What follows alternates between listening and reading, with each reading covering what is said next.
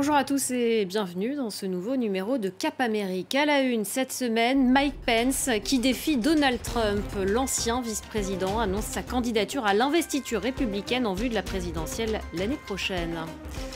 Lula annonce un nouveau plan pour mettre fin à la déforestation de l'Amazonie. Le président brésilien souhaite notamment la saisie immédiate de la moitié des zones exploitées illégalement dans des espaces protégés. Et puis en Colombie, à Bogota, euh, ce sont des familles pauvres qui se chargent de trier les ordures, un travail essentiel, vous le verrez. Le reportage à suivre de nos correspondants.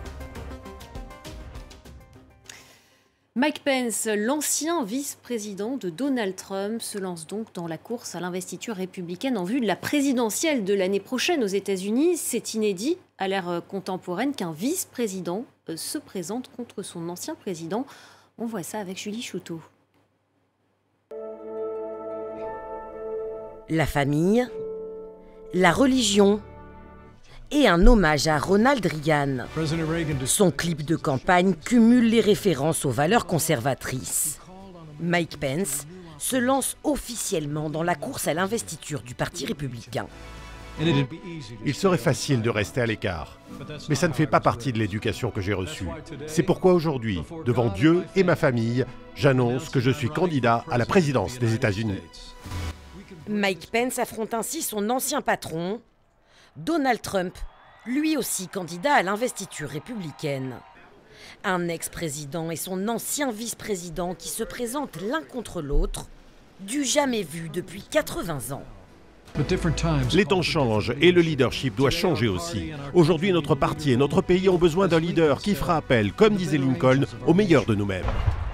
La rupture entre Mike Pence et Donald Trump remonte à janvier 2021. Trump est alors déclaré perdant à la présidentielle de 2020 et demande à son vice-président d'invalider le résultat de l'élection. J'espère que notre grand vice-président, notre grand vice-président, se débrouillera pour nous. C'est un gars formidable. Bien sûr, s'il ne se débrouille pas, je l'aimerais moins. Mais Mike Pence refuse d'invalider l'élection et condamne la violence des partisans de Donald Trump qui ont envahi le Capitole. Menacé, il doit être évacué par la sécurité.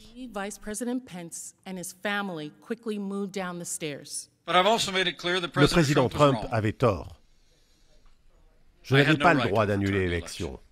Et ses paroles ce jour-là étaient imprudentes. Et il a mis en danger ma famille et d'autres personnes au Capitole. La primaire républicaine ne se résume pas à un match entre les deux hommes. De plus en plus de candidats se lancent dans la course.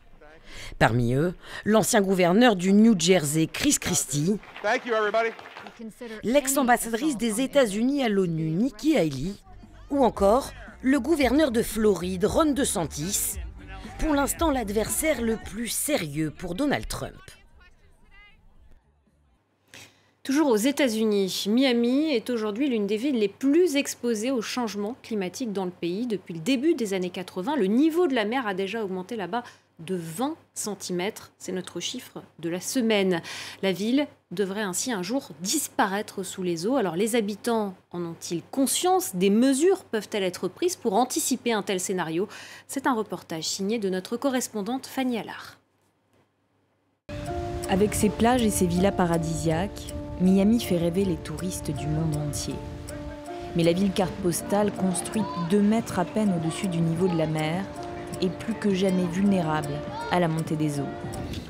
Les autorités de la ville tentent de combattre le phénomène en reconstruisant les plages et en élevant les maisons. Pour Harold Van Ness, ce sont des solutions de court terme qui ne peuvent qu'un peu ralentir l'inévitable. Vous pouvez voir là-bas, les nouveaux bâtiments sont construits avec des digues un peu plus hautes. Le sud de la Floride a un sol calcaire très poreux, donc vous pouvez construire toutes les digues que vous voulez. Mais avec la montée des eaux, l'eau viendra d'en dessous, quoi qu'il arrive. Le niveau de la mer a augmenté de 5 cm autour de la ville entre 2002 et 2015. À chaque grande marée, les rues de Miami sont inondées. Ce couple a vécu 16 ans dans cette maison avant de la vendre en 2020, inquiet de la situation. Vous voyez la digue qui est en face, si elle est noire, c'est parce que l'eau monte jusque-là quand la marée est haute ou lors de la pleine lune, et l'humidité reste. Quand je me suis installé ici, c'était au moins un mètre plus bas. Fred et sa femme ont fait le choix de la raison. Ils vivent désormais dans un immeuble à 10 mètres au-dessus du niveau de la mer et ont pu vendre la maison à son juste prix en profitant de l'après-Covid.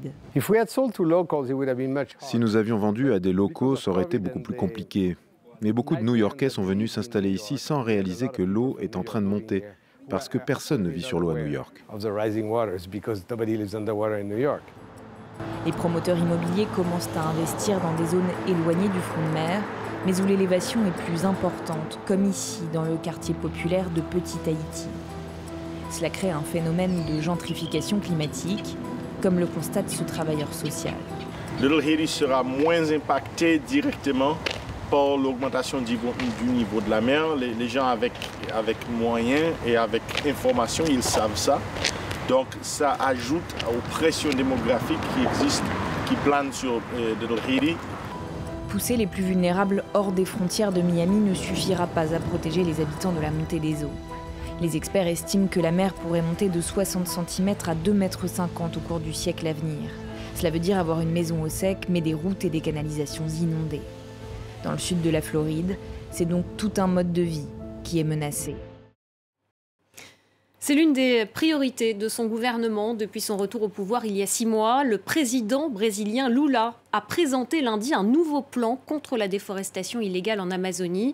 Ce plan comporte notamment une centaine d'objectifs. On va voir ça en détail avec Julien Cheida. Le Brésil doit redevenir une puissance protectrice de l'environnement. L'engagement du président Lula est clair.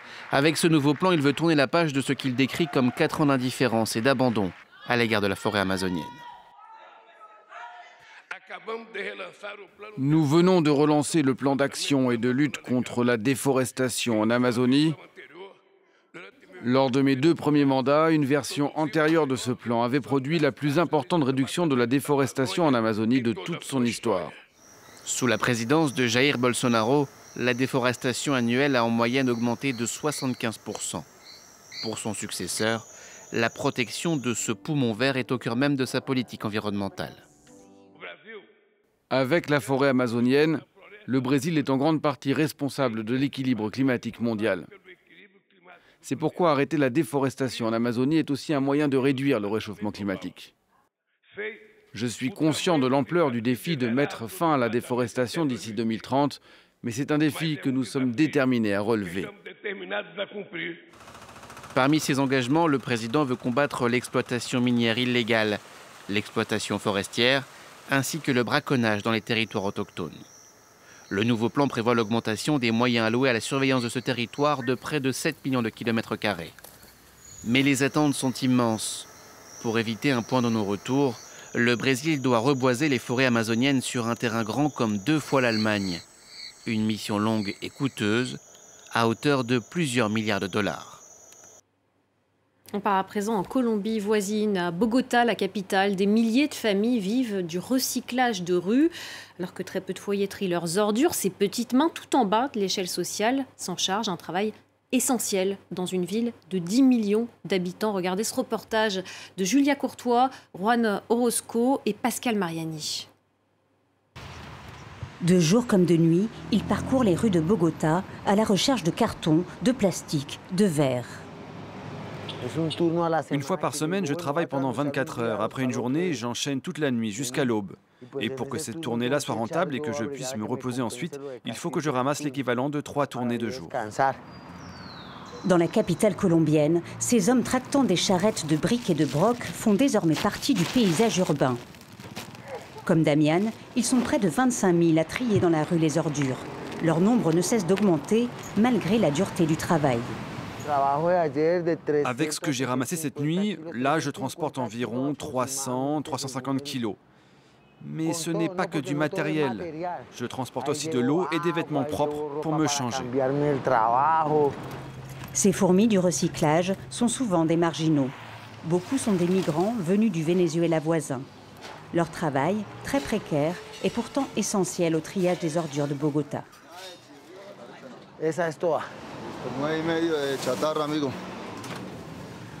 En moyenne, Il gagne entre 2 et 4 euros quotidiens, à peine de quoi survivre et se payer une chambre au jour le jour.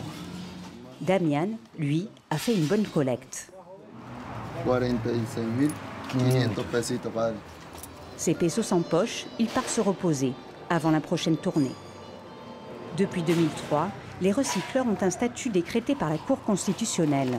Selon elle, il est du devoir de l'État de les aider, mais les politiques publiques n'ont pas suivi malgré leur rôle crucial pour la ville.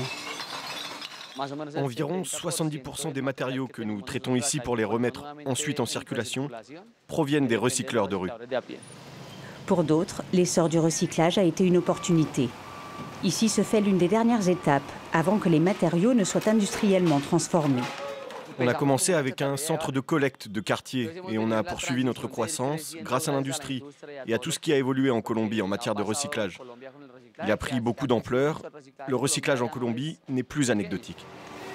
Aux côtés de Montevideo et Mexico, Bogota fait partie des villes d'Amérique latine les plus avancées dans le domaine. Pourtant, en Colombie, seuls 17% des déchets sont recyclés. Et enfin, une disparition pour finir, celle d'Astrud Gilberto à l'âge de 83 ans, l'inoubliable girl from Ipanema. On en écoute un extrait.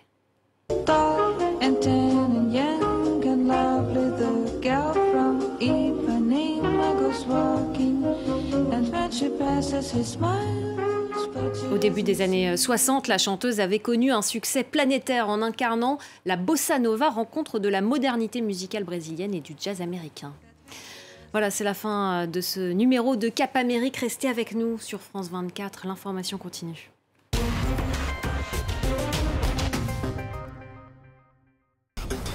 Chaque semaine, retrouvez l'Afrique dans toute sa diversité et sa richesse avec des reportages de nos correspondants sur le terrain et des interviews de personnalités phares. Afrique Hebdo vous propose un décryptage de tout ce qui fait l'actualité sur le continent, société, économie, sport et culture. On vous parle des grandes tendances, de projets novateurs et de parcours exceptionnels. Je vous donne rendez-vous pour Afrique Hebdo sur France 24 et france24.com. Prenez soin de vos plantes en regardant la météo avec les systèmes d'arrosage automatique Gardena, pratique et économe en eau. Gardena, expert en arrosage. T'as les passeports? Je suis un extraterrestre, papa Oui, oui, oui. Bah non, c'est toi qui les as. Ah bah non. Ah bah si, regarde Ah bah si Tenez, madame. La météo avec Carrefour Voyage, élue meilleure agence pour vos vacances. Carrefour, bien plus que des courses.